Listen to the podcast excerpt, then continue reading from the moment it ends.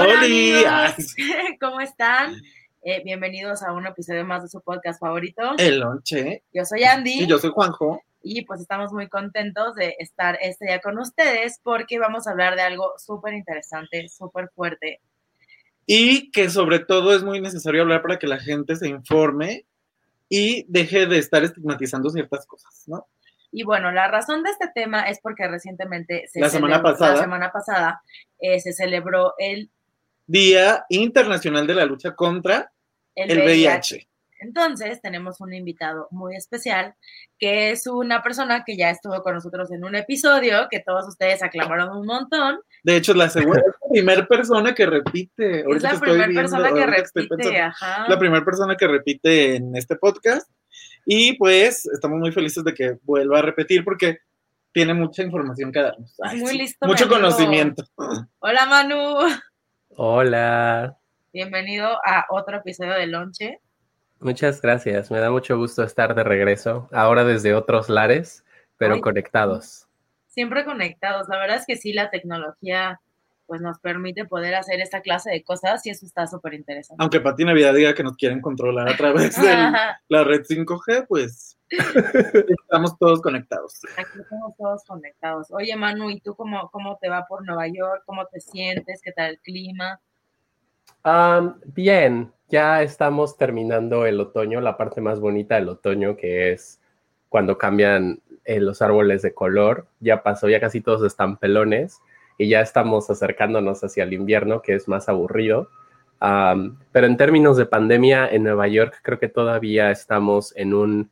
Creo que las políticas que implementaron eh, en la ciudad fueron muy buenas, a pesar de que nos golpeó mucho la primera ola, seguimos todavía por debajo del 5%, estamos como en 3 y cachito de positividad, lo cual es bueno, Claro. ah, y eso ha permitido que buena parte de la ciudad siga abierta, Am, pero veremos, esperemos que la segunda ola no nos pegue tan fuerte. Bueno, pero a ver, Manu, cuéntanos, para la gente que no ha escuchado el episodio anterior, ¿tú quién eres? ¿Qué haces? ¿A qué te dedicas? Yo, eh, bueno, me llamo Manuel, ah, yo soy médico de formación, estudié en la UNAM, en la Facultad de Medicina, y actualmente estoy en Nueva York haciendo mi residencia, que es mi, espe- mi especialización médica en patología en la Universidad de Nueva York, en NYU, am, y estoy actualmente en el segundo año. Muy bien, muy bien. Para que vean que nosotros Tras. tenemos invitados que sí saben. Ah, Sí, o sea, no creas que somos ahí unos pelosos que inventados. Bueno, sí somos inventados, pero en estos temas no. Y esto también creo que siendo un tema como tan delicado, ¿no? Y un tema tan tabú y un tema Y un tema tan extenso tan también. extenso, ¿no? ¿no? Porque también, o sea, justamente era lo que les decía hace ratito aquí a Manu y a, y a Juanjo, es que yo con lo, con lo poco mucho que estuve investigando en estos días para, para el podcast de hoy, me di cuenta que soy una ignorante del VIH y una ignorante del SIDA. O sea, totalmente leía cosas y yo decía, Dios mío, pero es que esto, ¿cómo es posible que no lo sepa? ¿Sabes? Y también creo que es, que es mucho parte del hecho de que como mujer eh, heterosexual, como que el SIDA es como de que, güey, no, o sea, porque eso es, o sea, no, no, no que yo lo piense, Sí, pero, pero de alguna u otra está. forma es como lo que te dicen toda la vida, ¿no? El SIDA es cosa de personas homosexuales, entonces, cuando pues nada que ver, ¿no? O sea, sí está muy estigmatizado todavía o muy catalogado como que solo el sector LGBT es el que se tiene que preocupar eh, por cuidarse, por saber su estatus y pues no, al final de cuentas todos deberíamos preocuparnos por estas situaciones, ¿no? Bueno, pero para comenzar, queremos justo, hablando, ahorita que Andrea tocó el tema, que nos digas cuál es la diferencia entre VIH y SIDA.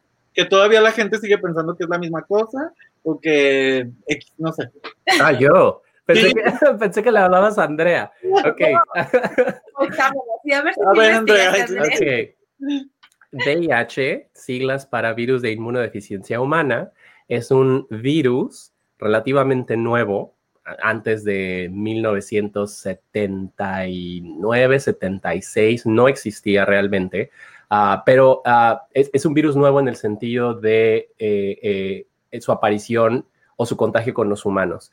Eh, porque es, así como muchas enfermedades que son que, que, tenemos nosotros con los humanos fueron ah, son enfermedades causadas por agentes infecciosos que han brincado de especies, otras especies animales hacia nosotros.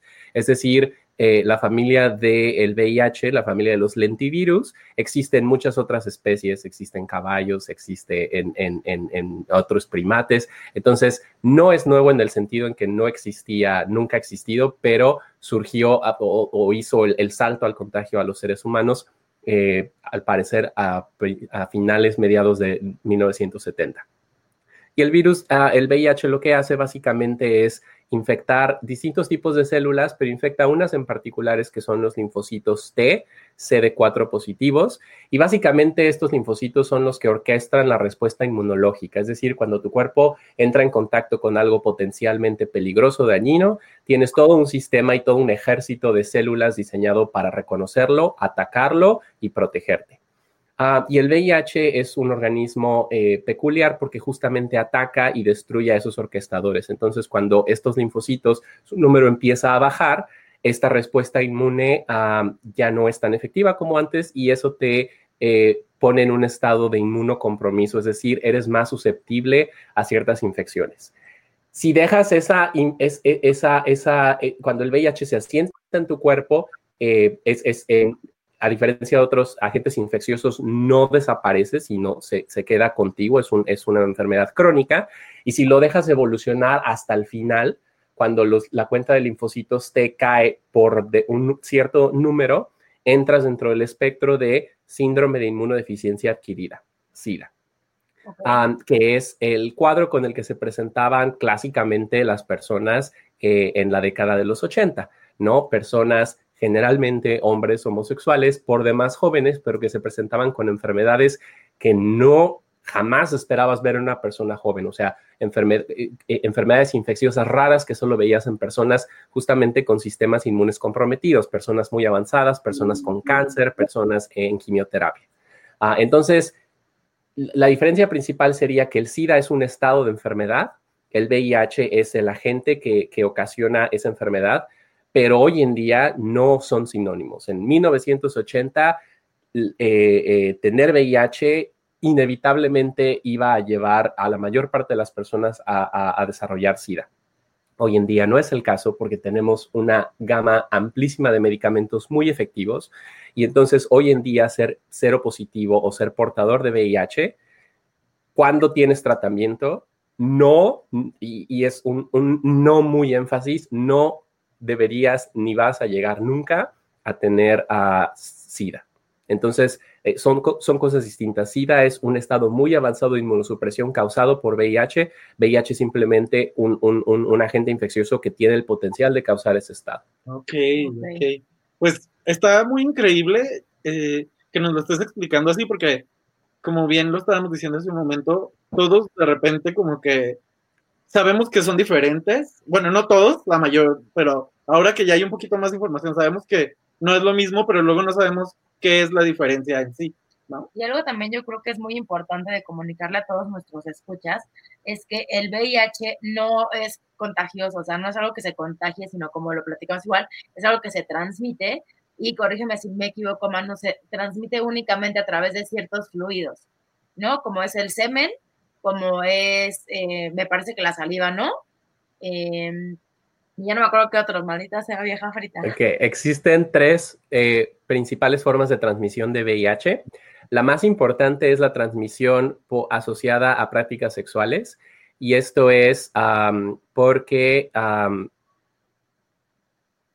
ciertos fluidos corporales tienen una carga viral elevada cuando una persona está eh, eh, es portadora de VIH y no está en tratamiento porque hablaremos un poquito más adelante de el tratamiento como prevención. Pero digamos, una persona que es portadora de VIH y que no lo sabe y que no está en tratamiento, em, ciertos fluidos corporales tienen una carga viral muy alta que los pueden, uh, que los, eh, vamos, en donde el virus se encuentra presente y puede ser transmitido a otras personas.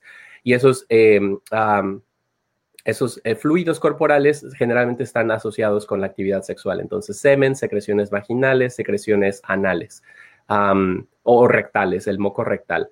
Ah, el otro gran fluido que desde luego puede ser vector de transmisión es la sangre.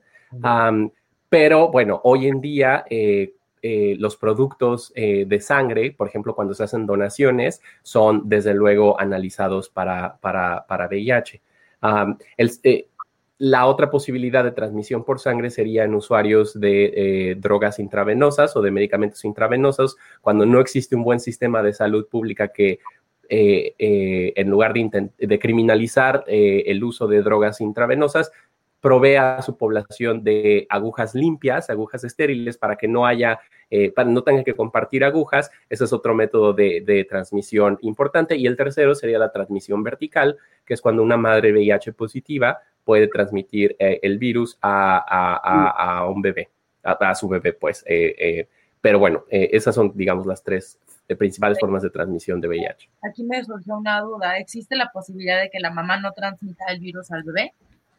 Sí, afortunadamente, ahora que tenemos eh, los medicamentos ah, antirretrovirales, una madre VIH positiva que está tomando medicamentos y que está en supresión virológica, ah, el riesgo de transmisión vertical es virtualmente cero, porque además al bebé, una vez que nace, se le administran medicamentos antirretrovirales como si fuera una mini profilaxis post-exposición, solo para asegurarnos.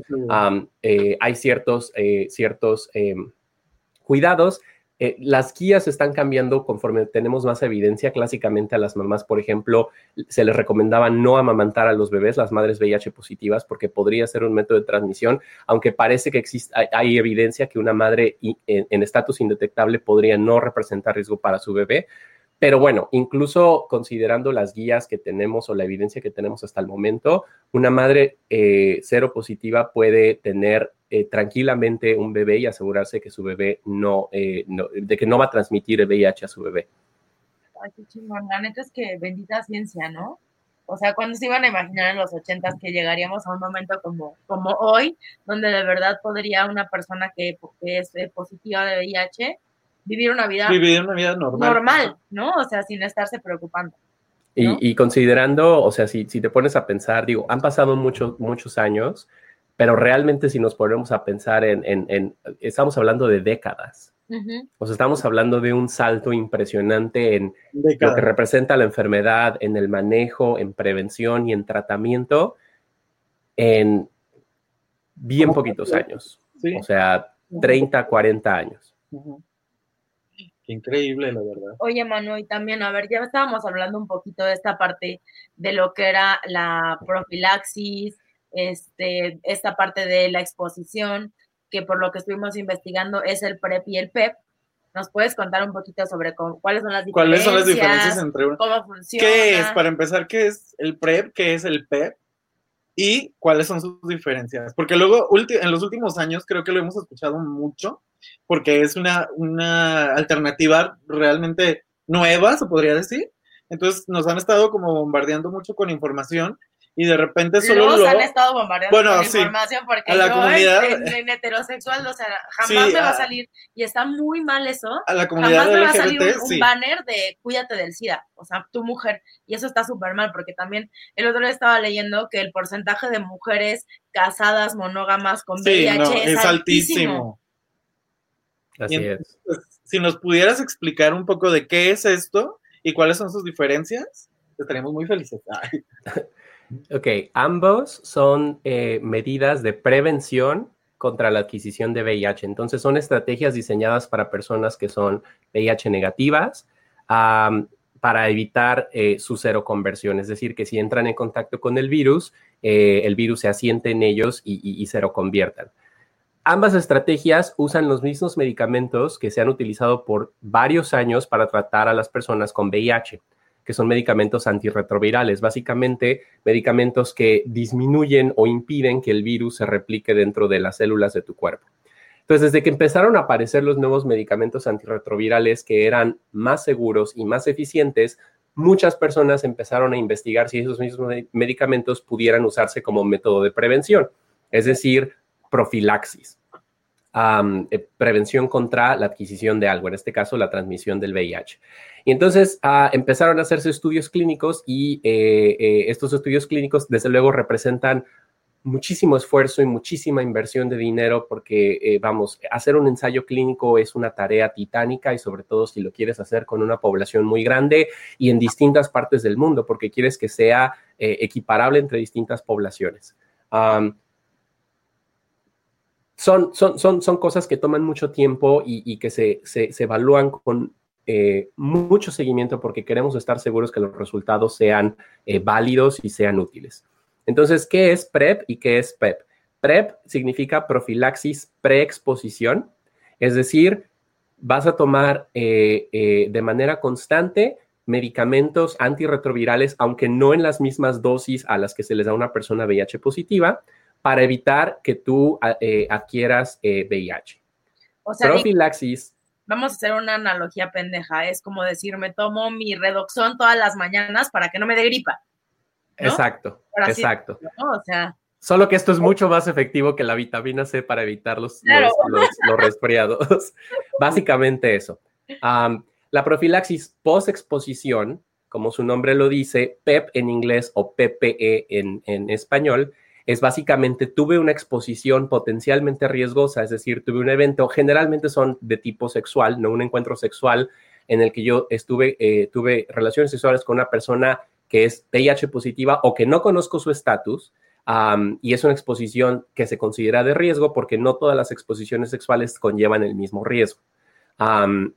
y estoy potencialmente en riesgo de adquirir VIH, puedo tomar eh, estos medicamentos por un periodo corto por si el virus está en mi cuerpo, evitar que el virus eh, eh, se replique y asiente infección en mi cuerpo. Entonces, esas son las dos estrategias de, de, prevención que existen. Y desde luego esas estrategias eh, no son, vamos, se, recomiendan a las personas dependiendo de su estilo de vida. Entonces, la recomendación actual para el PrEP es una persona cuyo estilo de vida, específicamente hablando de, actividades sexuales, lo ponga en mayor riesgo a, estar en contacto con VIH, son, es, una persona a la cual podríamos considerar administrarlo. Ajá, esos grupos de riesgo o, actualmente a quien se recomienda personas que inician PrEP son hombres que tienen sexo con hombres. Y ojo, ese es un término que utilizamos en medicina porque em, eh, una persona, un hombre puede identificarse como heterosexual y aún así tener actividad sexual con hombres. entonces, hombres que tienen sexo con hombres, eh, personas trans, específicamente mujeres trans que eh, son una de las poblaciones más vulnerables y trabajadores eh, y trabajadoras sexuales.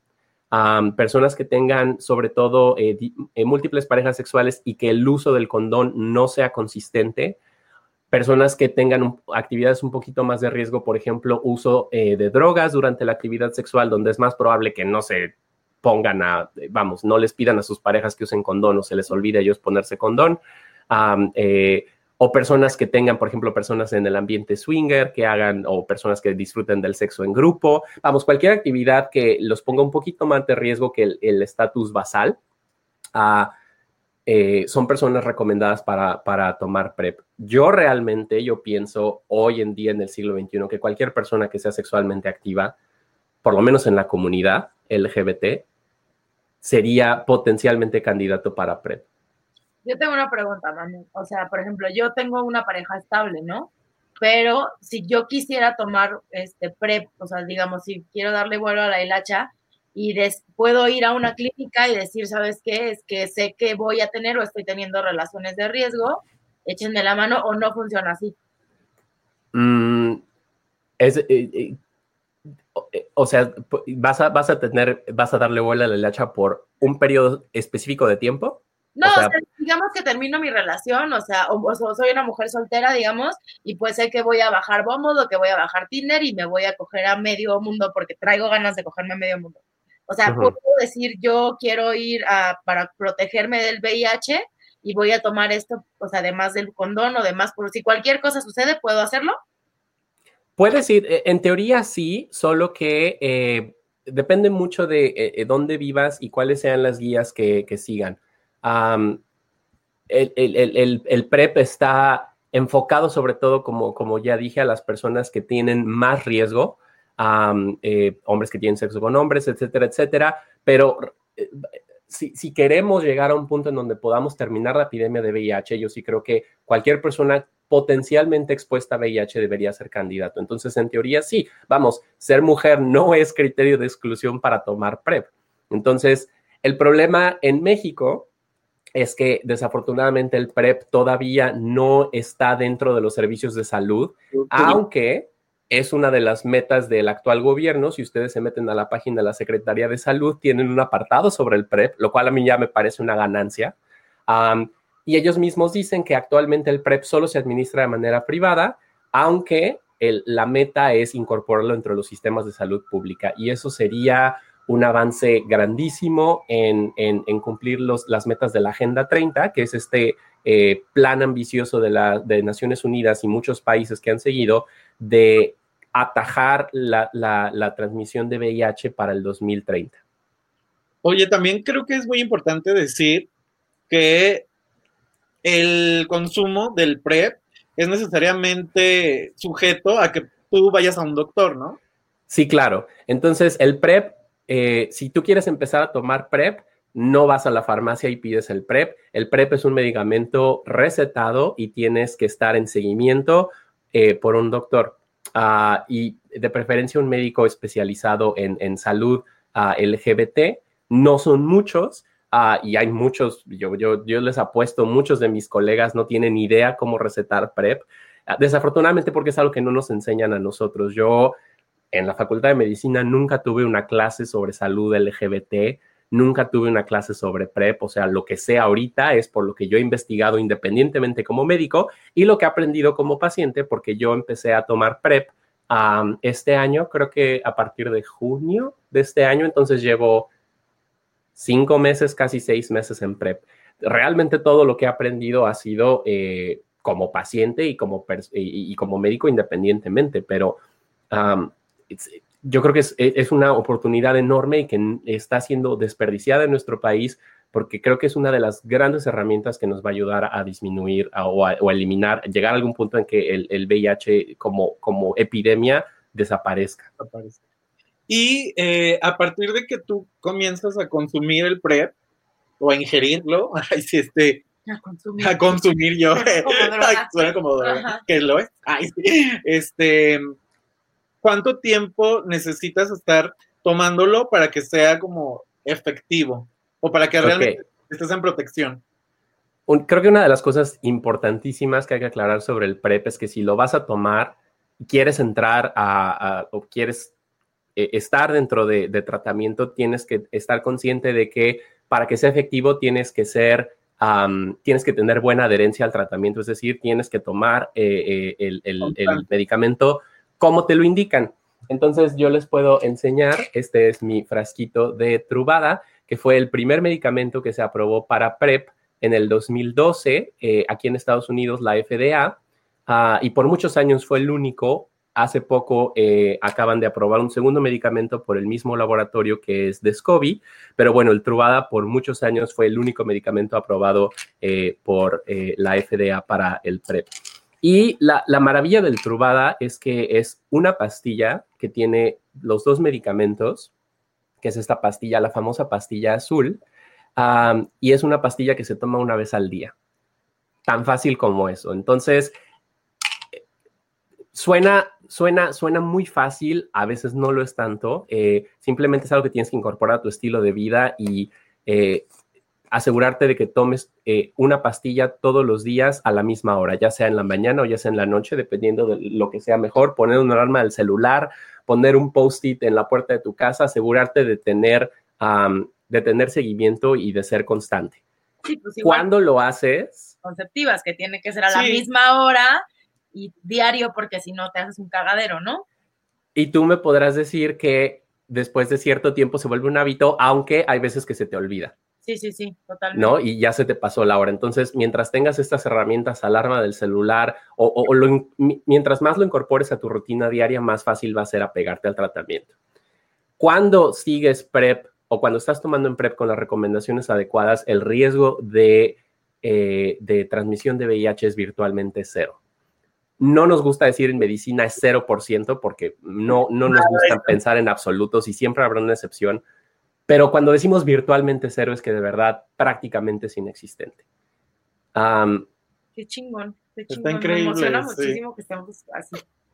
Y, y, es algo que no es nuevo.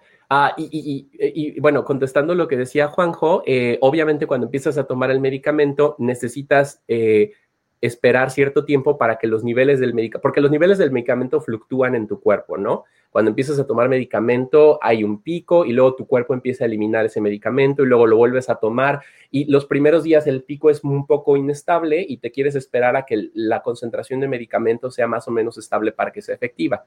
En el caso de Trubada, esos son más o menos siete días. Entonces, la recomendación es que los primeros siete días sigas eh, te tomes tu medicamento, pero sigas eh, teniendo las mismas precauciones como si no lo tuvieras. Y ya después puede ser un poco más laxo, por decirlo así, en tus prácticas. Es decir, sí, si quieres llegar, y no, y la verdad es que hay que decirlo francamente, hay muchas personas que quieren tomar PrEP. Uno, hay, hay, unos que lo quieren tomar porque incluso con el uso constante del condón, y es algo que yo viví por muchos años, o sea, creo que cuando creces educado por la generación que vivió lo peor de la epidemia del VIH, creces con miedo. Sí, sí, sí. Y la mejor estrategia que te quieren vender para la prevención del VIH es el miedo. Y esa es la peor estrategia posible. Entonces, la verdad, como alguien que crece y, cuando estás teniendo sexo y es lo único que tienes en tu mente y cuando acabas de tener sexo es lo único que tienes en tu mente y entonces eh, corres, ¿no? A, esperar, a, a, tomar, a hacerte una prueba porque estás seguro de, es, un estado de vivir con miedo. Entonces hay mucha gente que, lo, que, usa PrEP como eh, tranquilidad, pero también hay mucha otra gente que dice, sabes que yo quiero disfrutar de mi sexualidad y no usar condones y lo voy a hacer por un periodo de tiempo X y eso también es válido. Ah, entonces es importante saber que existe esta opción ah, ah, y que cuando se toma de manera adecuada y como está, como se debe eh, seguir el tratamiento es extremadamente efectiva. Está súper increíble. Increíble, la verdad. Y sabes que se me hace muy chistoso esto que estás mencionando de, de, cómo crecimos, como ahora sí, como hijos de la generación que más sufrió del SIDA, ¿no? O sea, porque se volvió un estigma muy cabrón. Muy fuerte. O sea, yo sí me acuerdo que, que por ejemplo, un, un, este, un conocido es gay, ¿no? Y cuando salió del closet, pues me dijo que este, lo primero que le dijo a su mamá es como, ella tenía un, un hermano que falleció de SIDA. de SIDA. Entonces lo primero que le dijo es que te va a dar SIDA. Entonces, como justo como lo dice usted, decía, es que el acercarme, o sea, el poder llegar a intimar con otro hombre era súper complicado porque estaba pensando todo el tiempo que me iba a dar sida, ¿no? Entonces, y si eso le sumas toda esa desinformación, o sea, yo, yo pensaba en algún punto que si me besaba con hombres, pues me iba a dar sida, porque todos los, los homosexuales eran sidosos porque fue lo que me dijo mi mamá. Entonces, o sea, qué duro tener que crecer con esa situación. O sea, digo, porque igual creo que como mujer creces con el miedo a embarazarte, ¿no? Y, y, y también coges y dices como, ay, me voy a embarazar, pero pues es diferente, ¿no? Porque pues no es lo mismo, obviamente, un niño que una, una condición de la que además, si no te enseñan, no te instruyen, pues no vas a poder disfrutar tu vida en ningún punto absoluto, ¿no? No, y que aparte la ves ya como un sinónimo de muerte, ¿no? Porque la realidad es que lo veíamos así cuando yo este, estaba en la prepa, me acuerdo muchísimo que un maestro eh, hacía como estos esfuerzos por tratar de que fuéramos más conscientes de este tipo de epidemias y nos llevaron a un hospital en Guadalajara que era eh, específicamente para tratamiento de VIH. Yo me acuerdo que cuando nos llevaron, o sea, mis compañeros no querían ni siquiera tocar el escritorio de la entrada. O sea, todo el mundo estaba así como de, ay, no, nos vamos a contagiar. Y, y era así como del maestro, no, a ver, esto no se contagia así, no es contagio, este es transmisión, no sé qué, bla, bla, bla. Y todos estaban así, de que no se querían mover. Eh, todavía nos hicieron esta cosa de, era como un hospital de monjas, y una de las monjas fue por uno de los internos y nos lo llevó a que nos platicara su experiencia, pero era como una cosa de, meternos miedo, ¿sabes? Infundirnos miedo de, vean qué mal acabó este muchacho, ustedes quieren acabar así. Y, me acuerdo que cuando salimos de ahí y regresamos a nuestras casas, todos estábamos como pues, súper bajoneados y con este, e, e, este estigma más reforzado, ¿no? De decir, no, esto es lo peor, voy a terminar súper mal, me voy a estar muriendo. Aparte me acuerdo que tenía estos signos como muy eh, característicos que siempre te mostraban en todo, en toda la publicidad o todo lo que tenía que ver con prevención. Yo me acuerdo que cuando estaba prepa había como estas fotos de personas con, ¿cómo se llaman estos? Sarcoma de Kaposi. Ajá, como el, los Ay, bueno, unas como llagas. Ah, ajá, como llagas, ¿no? Ajá. Y entonces de repente era como de, no, qué horror, qué horrible. Y pues e, ese no era el chiste, ¿no? Y la verdad es que como decíamos antes de comenzar esto, siento que han sido pocos años en los que sí se ha logrado un avance. O sea, realmente si nos ponemos a pensar, de los ochentas para acá son muy pocas décadas y hemos avanzado muchísimo hasta en la manera de ver las cosas. O sea, ahorita yo ya no he escuchado, al menos en mi círculo cercano, yo no escucho gente que diga, ay, este, eso era positivo, no te le acerques.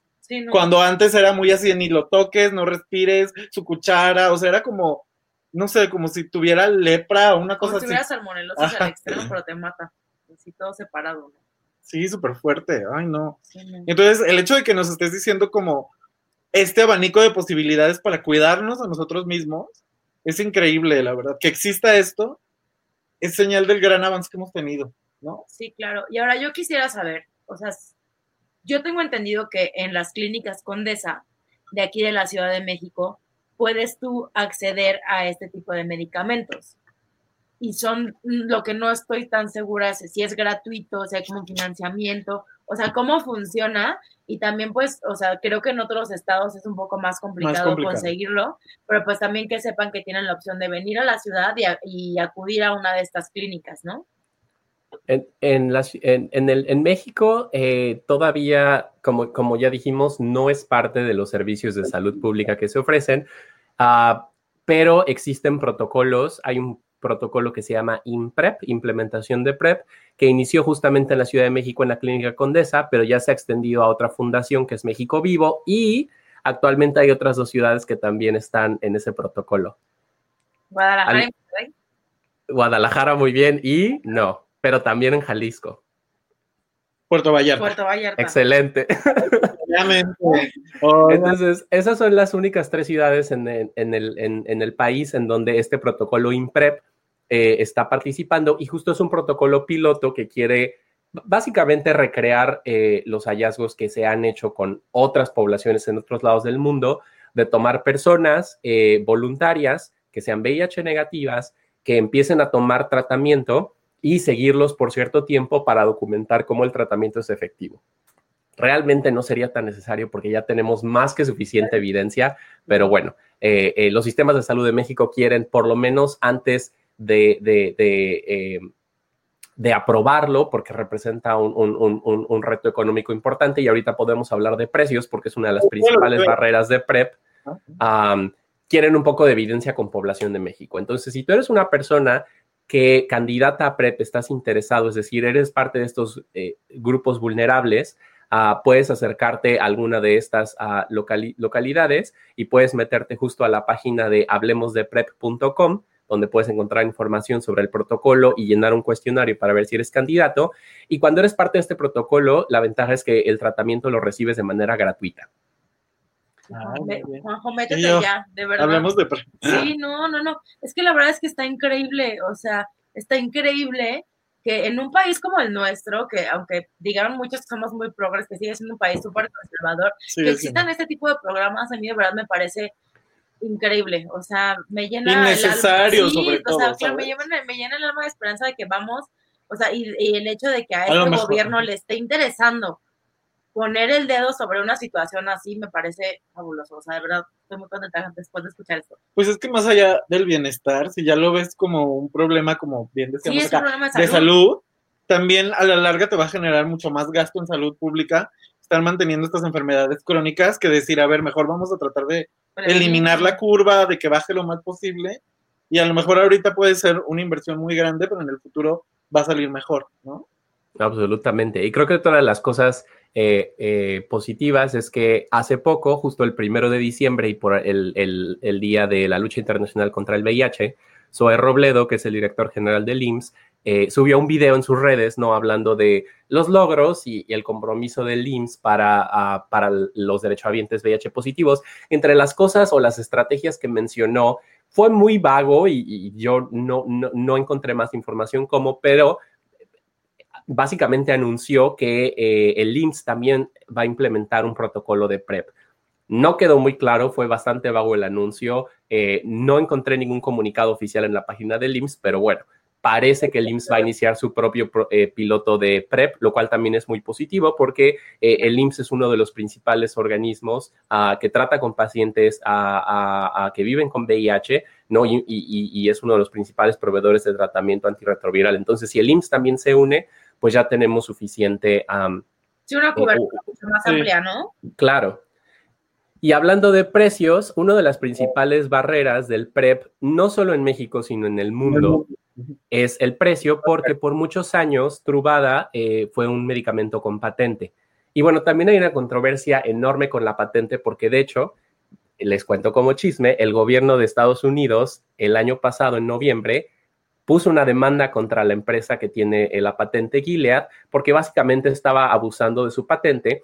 Para no hacerles el cuento largo, muchos de los estudios con los cuales Gilead aplicó para la FDA para que Truvada eh, pudiera ser utilizado como PrEP fueron estudios eh, dirigidos por el CDC, el Centro de Control de Enfermedades en Estados Unidos, que es un organismo federal que eh, se recibe dinero de, ah, del gobierno, entonces básicamente pagado por impuestos. Entonces es un medicamento para el cual la evidencia que apoya su uso para PrEP pues fue financiada públicamente y Gilead lo patentó privadamente y lo vendió al precio que ellos quiso, que en Estados Unidos un mes de trubada eh, sin seguro, o lo, que le, lo, que le, cobran a los seguros está aproximadamente en 1.700, 2.000 dólares. Un mes de tratamiento. No, No, imagínate en México. Cuando en otros países, como en Australia, por ejemplo, que PrEP no tiene patente, lo puedes conseguir tan barato como 8 dólares al mes.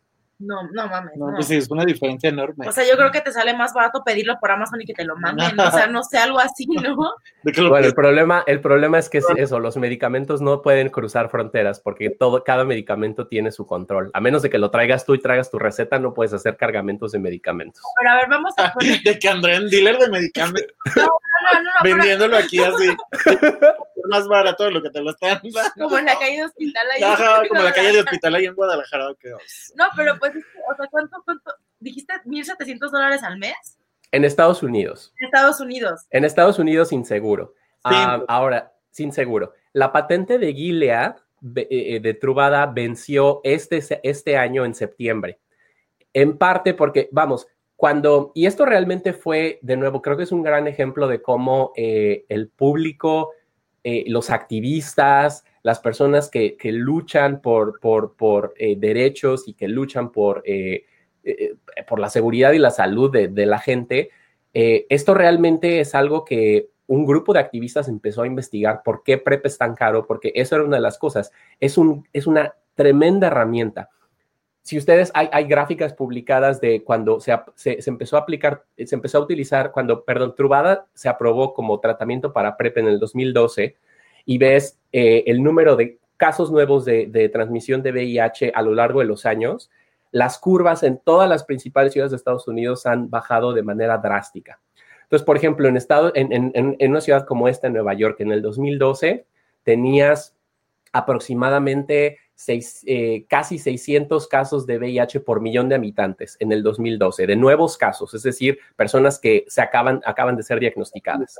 Cinco años después, en el 2017, ese número está en 250.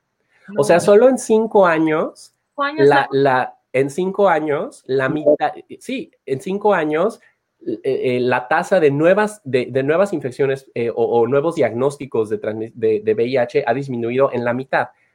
Entonces, la evidencia de que existe está disponible, pero una de las principales barreras es el costo. en México eh, existe, existen versiones genéricas. Si tú quieres comprar Trubada, vamos, no eres parte de este protocolo, pero tienes las posibilidades de pagar el medicamento y, estás interesado, eh, puedes comprar Trubada, el de patente, en, por 9 mil pesos hasta 10 mil pesos mensuales. lo cual es completamente inaccesible para la mayor parte de la población. Afortunadamente en México existe ya una versión genérica y esa versión genérica está aproximadamente en 1.700 pesos mensual. está bien. Está lo cual pues sigue siendo inaccesible para una buena parte de la población, pero eh, vamos, eh, es nada que ver con 10 mil pesos al mes. sigue siendo un poco difícil, pero ya es más real que pagar 10 mil pesos al mes por un medicamento cuando sabemos que hay gente que ni siquiera gana eso al mes. Sí, claro. Exacto. Los médicos sí funcionan bien, o sea, sí, claro. No, un, medicamento genérico es básicamente el mismo medicamento simplemente sin, sin la protección de patente. Y para que un, un medicamento genérico reciba el nombre como tal, tiene que tener documentación y tiene que aplicar al organismo regulador de medicamentos, que en el caso de México es COFEPRIS. Tienen que hacer ellos sus estudios para demostrar que su medicamento no es, eh, eh, tiene la misma eficacia que el de patente. Si no, no pueden eh, anunciarlo como genérico. Ah, ok, perfecto. Los que, los que tienen, los que sí son diferentes son los similares, ¿no? Los similares tienen una regulación diferente, entonces si no tienen, no tienen el mismo grado de evidencia de que son eh, igual de eficaces que los medicamentos de patente. Los genéricos son los, eh, son, los más confiables. y en México afortunadamente ya existe, existe un genérico de Truvada, bueno, de entricitabina con tenofovir, que es un poquito más accesible, vamos, accesible más para las personas en la clase media, pero definitivamente no muy accesible para un, buena parte de la población que no puede darse el lujo de gastar 1.700 pesos al mes en algo que realmente yo, yo considero debería ser eh, un, parte de los servicios de salud pública, porque al fin y al cabo, si, la meta de México es ajustarse a la Agenda 2030 y disminuir la tasa de, transmisión de VIH, el PrEP es una herramienta fundamental para, para adquirirlo. A ver, ahora yo tengo una pregunta. Ya hablamos del PrEP, y de el medicamento que se utiliza, de los costos, de la temporalidad que tienes que estarlo tomando antes de ya sentirte seguro y de que tienes que tener la constancia de tomarlo.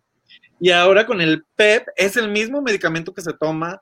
¿Cuánto tiempo después de tu práctica de riesgo sigue siendo efectivo o te lo tienes que tomar? Eh, también tiene el mismo tipo de costos.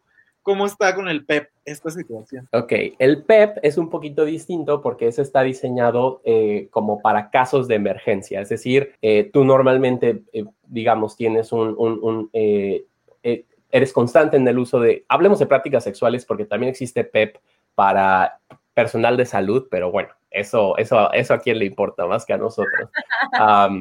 y eso, digo, se, se encargan los hospitales, pero pensemos que tú eres una persona que tiene múltiples parejas sexuales, pero que generalmente eh, eh, eh, conoces el estatus de tus parejas, eres constante en el uso del condón, pero shit happens, ¿no? No sé, lo que sea, es el pride, estás un poco entonado, le entras al molly, lo que quieras.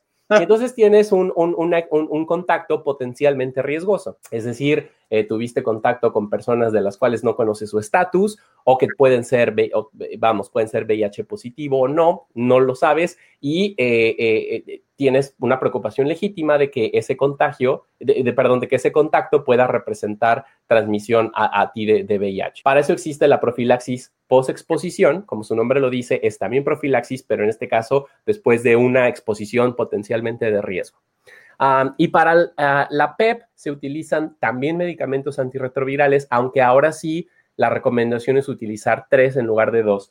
Eh, Truvada tiene dos medicamentos antirretrovirales, la PEP tiene tres, que es lo que generalmente tiene la mayor parte de los tratamientos contra VIH. De nuevo, esto es aplicado o, recetado solo por profesionales, eh, profesionistas del área de la salud, es decir, un médico con experiencia, y generalmente solo te lo van a, prescribir si, tu exposición representa suficiente riesgo. en el caso de México, eh, los lugares en donde se aplica PEP eh, son sobre todo en la clínica Condesa, es, es, el lugar al que yo siempre dirijo a las personas cuando tienen este tipo de, preocupaciones.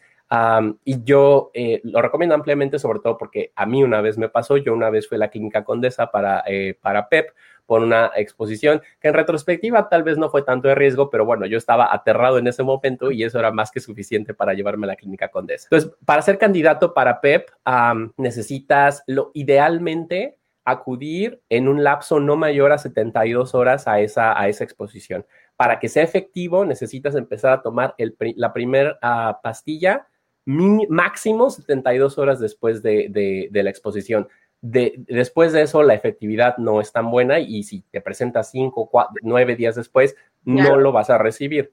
Entonces sí tienes que tener eso en cuenta. Si piensas que pudiste haber estado en riesgo y que probablemente necesites PEP, tienes que acudir lo antes posible dentro de 72 horas. Cuando acudas, el médico va a hacer una valoración, te van a hacer una prueba de VIH antes de darte el medicamento porque puede ser que ya seas portador y que nunca y que, no y que no te hayas enterado y si eres portador entonces no te van a dar PEP, eh, van a empezar tu tratamiento antirretroviral. Ah, si esa prueba de VIH sale negativa, ah, después de que pasas a, valoración, evalúan tu riesgo y si el médico considera que tu exposición es significativa, te van a recetar eh, un tratamiento que es, eh, eh, son 30 días de duración. Y la historia es la misma. Lo vas a tomar, es una pastilla una vez al día y lo vas a tomar durante 28 a 30 días. Ok. Es realmente, es muy efectivo. Ah, la posibilidad de cero conversión es muy baja. El PEP es sumamente efectivo.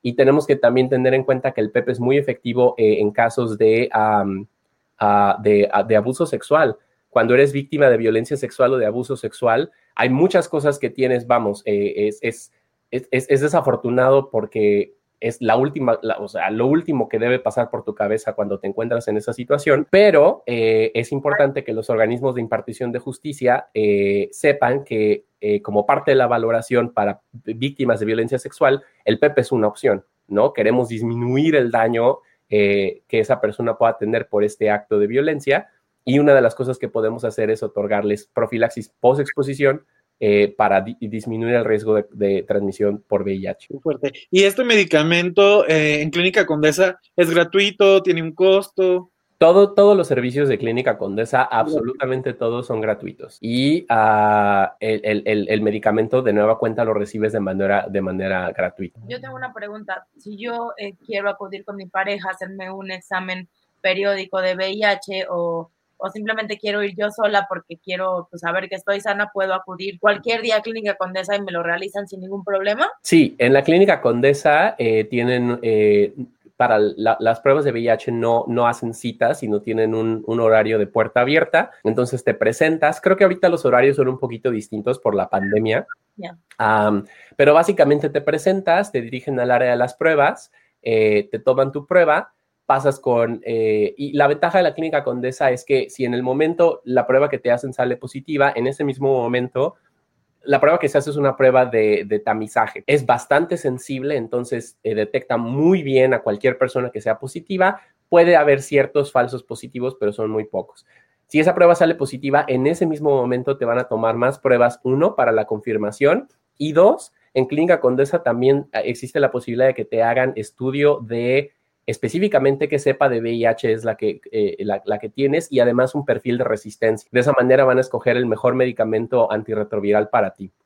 y todo pasa el mismo día. Ay, sí, está increíble eso. La verdad está muy bien. Son muy bendecidos de estar en esta ciudad porque la verdad sí es como un oasis dentro del el país, de la República, que haya estas instituciones en donde puedes ir y puedes ir de manera gratuita a saber tu estatus a saber, a, consultar dudas que tengas y a tratar de informarte y cuidarte, ¿no? Está, esto está increíble, la verdad. Y también considerar que las personas que van a Clínica Condesa, que eh, son diagnosticadas como portadores de VIH y que no tienen seguro social, van a recibir su tratamiento antirretroviral de manera completamente gratuita en la Ciudad de México. ¡Ay, qué increíble! Oye, esto está increíble. Sería bueno también de alguna manera eh, saber en cada persona en su estado, donde pueden acudir a tener ayuda. A lo mejor no va a ser tanta como la clínica Condesa, pero en la medida de que se puedan cuidar, algo así que, eh, que estaría bueno que cada persona supiera en su estado donde poder recibir este tipo de ayuda, ¿no? Sí, totalmente. La verdad es que, o sea, me parece súper padre que pues todo esto esté avanzando. Me parece, y justo justo algo, algo que me parece muy, muy importante es que, pues al final de cuentas, el, el hecho de, de tener una relación sexual con condón, pues es algo que nos han vendido todo el tiempo, ¿no? Pero pues al final de cuentas, pues el condón, pues a veces sobra, ¿sabes? O sea, no, no por, o sea, lo que estoy diciendo va a sonar muy fuerte, seguramente si me escucha mi mamá me va a matar, pero pues hay, o sea, hay muchas personas que deciden, o sea, yo por ejemplo con, con, con algunas parejas que he tenido es así, bueno, pues quiero, quiero tener una relación sin condón contigo porque la verdad es que pues, se siente más rico, ¿no? O sea, no podemos dejar de decir que es una realidad, pero creo que sí, si tienes una relación estable, ya sea este, homosexual, si lo estoy diciendo bien, no quiero sonar mal, o heterosexual, lo importante pues es tener esa comunicación con tu pareja y decirlo, llevamos a hacer unos exámenes para ver si estás bien, para ver si estoy bien y pues evitar cualquier tipo de contagio. Pero obviamente hay muchas relaciones donde ni modo que vayas por la vida de que te gustó el del bar y, a, a, pero a ver, enséñame el PDF de tu Dropbox que estás limpio. Entonces, Pues sí, no. esta clase de herramientas que nos da la vida para poder disfrutar nuestra sexualidad al 100% a mí me parece algo increíble y fabuloso. Y cuidándonos sobre todo, ¿no? Creo que también en un ideal, lo padre sería en un futuro que todos estuviéramos lo suficientemente informados para poder tomar decisiones. Es diferente decir, o sea, yo me quiero seguir poniendo condón porque me siento más seguro, a me quiero seguir poniendo condón porque tengo un montón de miedo. No sé, es, es como que podamos tener estas decisiones de, de, hoy Sí. lo quiero hacer así, hoy lo quiero hacer así, y con la seguridad de que me estoy cuidando y que gracias a eso puedo disfrutar muchísimo más de mis No, y relaciones. que también estás cuidando a la otra A persona la otra con persona. la que vas a compartir un momento cochino. Sí, ay, sí. cállate. Está increíble, la verdad es que este tema da para muchísimo, muchísimo. Y no sé si tú sepas eh, cómo está actualmente esta situación en el sistema de salud pública. Cuando empezó la pandemia, eh, no, y de hecho desde antes de que empezara la pandemia, más bien cuando entró la 4T, hubo mucho como este bombardeo sobre escasez de, de medicamentos, no solo de VIH, sino de cáncer, de muchas enfermedades crónicas. Y no sé si tú sepas ahorita, actualmente, cómo está esta situación en el sistema de salud pública mexicano. Eh, las personas que ya tenían sus tratamientos eh, antirretrovirales desde el seguro, los están teniendo regularmente, ya hay abastecimiento, eh, siguen habiendo como ciertas restricciones, no sé, no sé si tú sepas algo de esto. Estuve, desafortunadamente no he estado tan en contacto con las noticias eh, en México, no las he seguido tanto como cuando vivía ahí, eh, pero sí, sí me enteré de, de protestas que hubo. Um, digo, eh, desde antes de la pandemia creo que había ciertas uh, inconformidades en el IMSS, en el ISTE, por desabastos de medicamentos antirretrovirales y desde luego, eh, digo, la pandemia complica toda la vida, uh, es, eh, tiene, causa muchos problemas en, en, en cadenas de, de, de, transporte, de consumo, de abastecimiento. Um, no, no estoy, no estoy tan enterado. No estoy tan enterado. Um, no sé si alguno de ustedes sepa cuál es el estatus actual. No, yo no tengo idea, pero bueno, cualquier la, cosa que. Yo la verdad, lo, lo, lo, único que estuve viendo muchísimo en redes sociales es que se estaban quejando de eso. Sí. Pero ya no he visto que se quejen de eso. Entonces es probable que ya se haya normalizado. Eso espero, ¿no? Espero, esperemos que si eso no, haya seguiría pasado. ahí, seguiría, o sea, y seguiría, tras, y seguiría. tras, tras. Sí, esperemos que sí, porque pues todos sabemos que estos tratamientos necesitan de constancia, sobre todo, para que su eh, eficacia sea mayor. A mí se me hizo muy chistoso porque mientras nos estabas platicando sobre el PEP y el PEP, estaba pensando así como de, no, pues uno es como las pastillas anticonceptivas Sí. y el otro es como el post-date. Sí. Es que sí pareciera, es como pastillas anticonceptivas y la píldora del día siguiente, Claro. tal cual. Es, es, una, es una gran analogía. Nunca, nunca se me había ocurrido, pero básicamente sí. O sea, si, si equiparas el embarazo con adquirir VIH, creo que, creo que, creo que sí es, es una forma muy, un poquito más fácil de explicarle a la gente, porque eh, hay, hay todavía mucha gente, o sea, yo he conocido incluso profesionistas de la salud cuando les hablo de PrEP que todavía son escépticos, ¿no? Como, como, ¿cómo crees que una pastilla va a prevenir la transmisión por VIH? Y la verdad es que es parte de, de la información eh, que no, no, no, no se ha difundido tanto como, como, sería, como sería deseable. Pues hay que hacer una campaña, Manu? Yo creo que, yo creo que las dos cosas que más tenemos que, eh, que sacar y que la gente se entere es eso, que existen herramientas para la prevención de, de, adquisición de VIH y el otro, la otra gran, eh, el otro gran componente que va a ser fundamental para terminar con la epidemia, incluso sin una vacuna o con una cura, que digo, también están en desarrollo, pero eh, tenemos,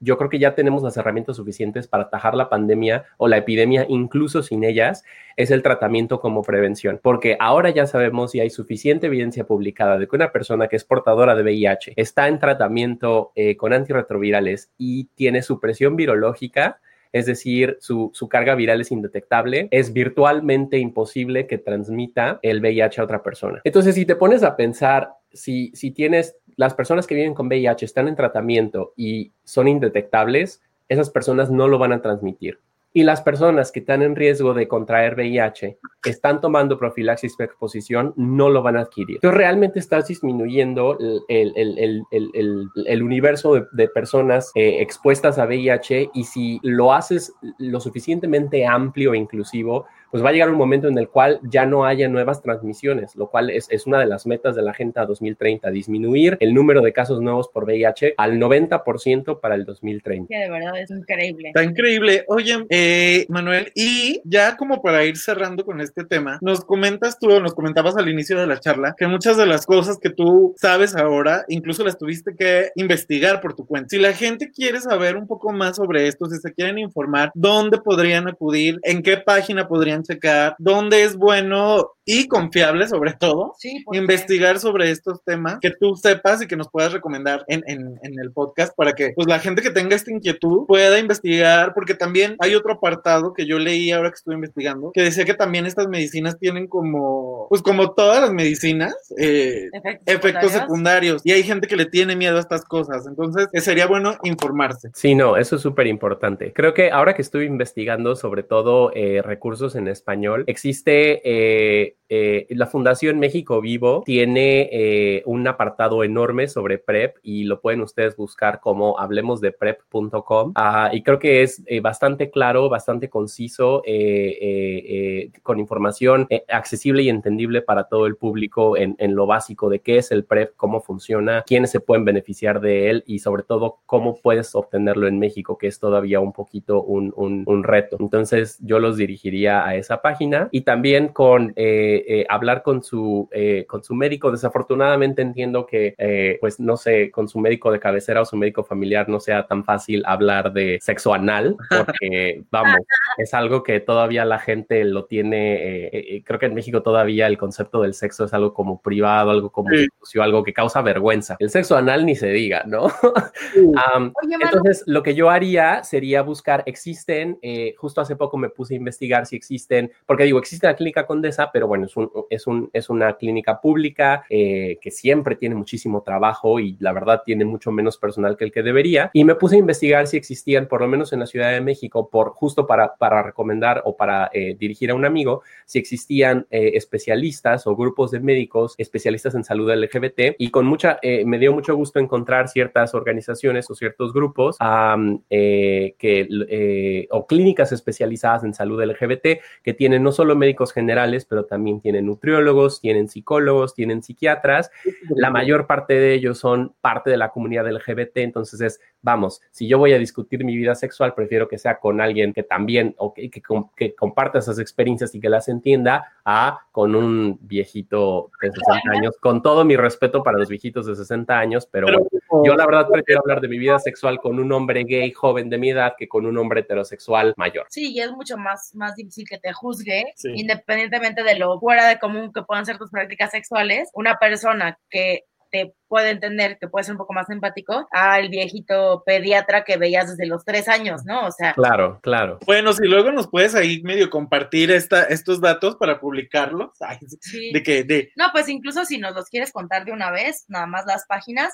La primera que mencionabas es hablemosdepre.com. Sí, yo creo que es un buen, eh, un buen sitio donde reúne información y, cosas sobre PrEP. Y de hecho hacen, hacen transmisiones eh, en vivo México eh, con eh, especialistas, ¿no? Médicos especialistas en salud LGBT, eh, tienen, los están haciendo de manera virtual, pero bueno, ahí tú puedes mandar tus preguntas y las contestan. Ah, y creo que es una, un, un, buen acercamiento. Increíble. Y sobre estos otros lugares donde dices que están especializados en salud LGBT, ¿esos los podemos buscar así en Google o cómo le hacemos para encontrar? Fíjate que de esos yo me enteré porque hace poco me invitaron a un grupo en Facebook que se llama LGBTQ Multitask a CDMX y es básicamente un grupo de eh, personas LGBT que viven en la Ciudad de México y comparten eh, dudas, o, eh, sobre todo está orientado como a negocios. Entonces, tú tienes, si tú eres parte de la comunidad y tienes un negocio, pues como que haces anuncios ahí y, y, promueven como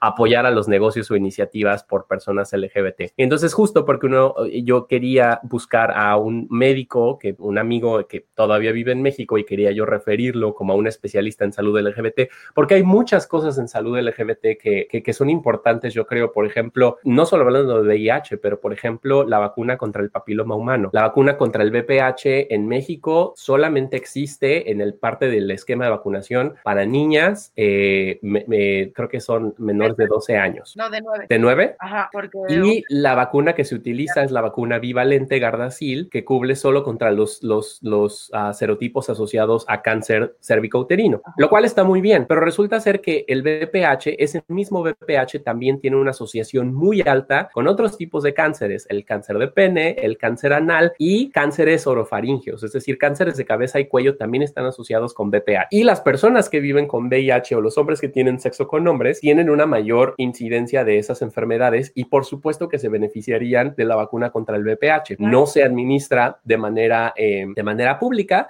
pero se puede conseguir de manera privada, de manera muy fácil. Y ese es uno de los aspectos que tú como médico, si tienes una persona, por ejemplo, uno de tus pacientes es gay, es parte de la orientación que deberías darle. Oye, ¿sabes que existe esta vacuna que te puede proteger contra estos tipos de enfermedades? Eh, además de los cánceres, las verrugas, los condilomas asociados al VPH, la, vacuna tetravalente, que ahora hay una heptavalente, Gardasil, que es la otra, um, esa cubre no solo contra los serotipos asociados a, cáncer, pero también asociados a verrugas eh, anales eh, o de la región uh, anogenital. Ahora, tú ya con VPH, ¿te puedes poner esta vacuna aún así o ya no? Sí, claro que sí, porque el VPH eh, es una familia de muchísimos tipos de virus y cuando te contagias, generalmente te contagias por uno, pero existe una familia mucho más, existen muchos otros más contra los que esa vacuna te puede proteger. Ay, Entonces, no es, no es exclusión. Ay, me la voy a ir a poner ya. Perfecto, está increíble. Entonces, en este, nos decías que en este grupo, ahí fue donde te diste cuenta que había el lugar donde estaban especializados en salud LGBT. Así es. Les puedo mandar el link de la clínica. Digo, yo, yo puse mi pregunta ahí, oigan, ¿saben de algún médico especializado en salud LGBT?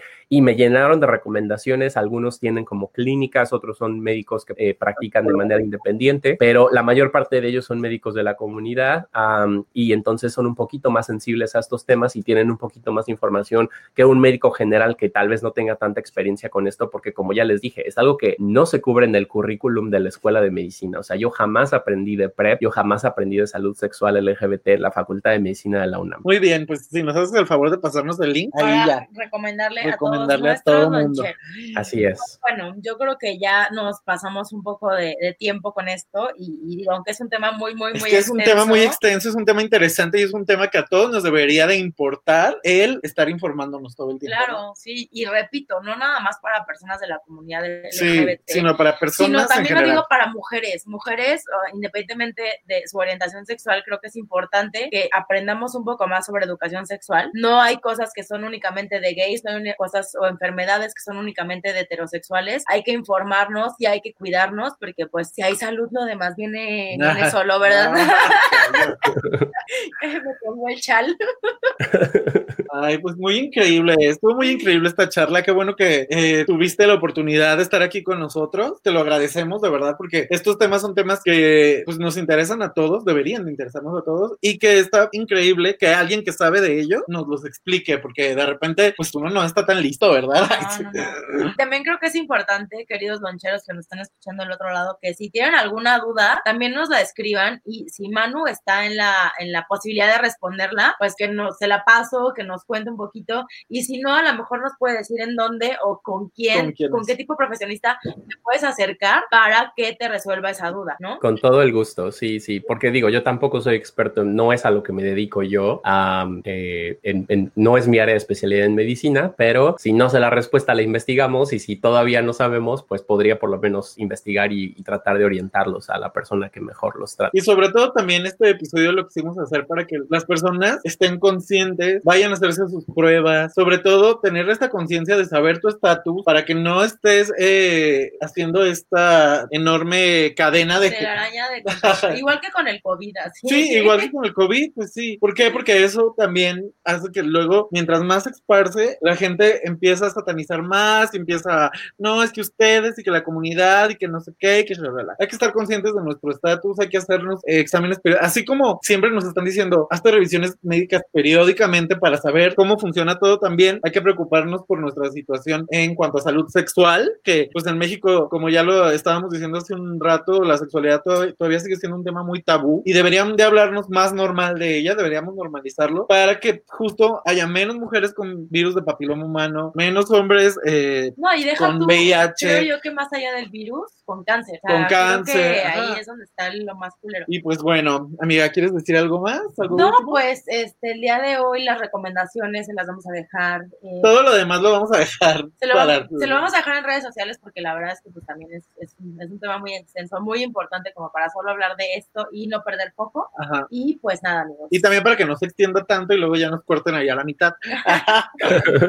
Entonces está perfecto que este episodio haya sido meramente informativo. Y pues, Manu, ¿quieres decir algo? ¿Quieres despedirte? ¿Quieres dar alguna recomendación? Ah, Muchas gracias por tenerme de vuelta. Me dio mucho gusto platicar con ustedes otra vez. Y sí, es, es, háganse la prueba, es, es la mejor, es, es, es lo mejor que pueden hacer, porque como ya decía Juanjo, conocer tu estatus es el primer paso que todos tenemos que dar si queremos terminar con esta enfermedad. Porque cuando conoces tu estatus y tomas las herramientas para prevenirte o empezar a tomar tratamiento si es que ya eres portador, no solo te estás protegiendo a ti, sino estás protegiendo a toda la comunidad. Ujú. Y eso yo creo que es algo, vamos, es un acto de altruismo importantísimo, de decir, voy a tomar este paso activo no solo en el cuidado de mi salud, sino el cuidado de la salud del resto de la comunidad a la que pertenecemos. Ay, pues muy increíble, amigo. Muy increíble. Pues bueno, esto fue todo por el episodio de hoy. Recuerden que nos pueden escuchar en SoundCloud, en Spotify y en Apple Music. Así es. Y nos pueden seguir en redes sociales como eh, Lonche. Lonche, Facebook, Instagram, Twitter. Y pues hasta Y ahorita. pues hasta ahorita. hasta ahorita esto. Y también nos pueden encontrar en nuestras redes sociales personales. Yo soy arroba Andy de Salmon. Y yo, Juanjo, no, no es cierto. Estoy como Dolmance, como un personaje del Marqués de Sade, ¿verdad? Y tú, Manu, ¿cómo te pueden encontrar? ¿Quieres que te encuentren o de plano no? Arroba la Manush en Instagram. Perfecto. Pues bueno, chavos, un gusto que nos hayan escuchado, un gusto ver tu carita preciosa. Que por cierto, eh, un día después de que esté saliendo este podcast, Manu va a haber cumplido ya años. Ay, qué, Cumple qué años me digas. mi amigo y ya casi, Felicidades. ya 30. Ay, este, no, este año me lo voy a saltar. He decidido que este año fue un año que me robó la pandemia, entonces este año no cuenta. Todos estamos igual, este año está cancelado, nadie cumplimos. Entonces el siguiente ya veremos qué. Pues bueno, yo soy Juanjo, Yo soy Andy, él es Manu. los queremos mucho y los queremos ver triunfar. Bye. Bye. Bye.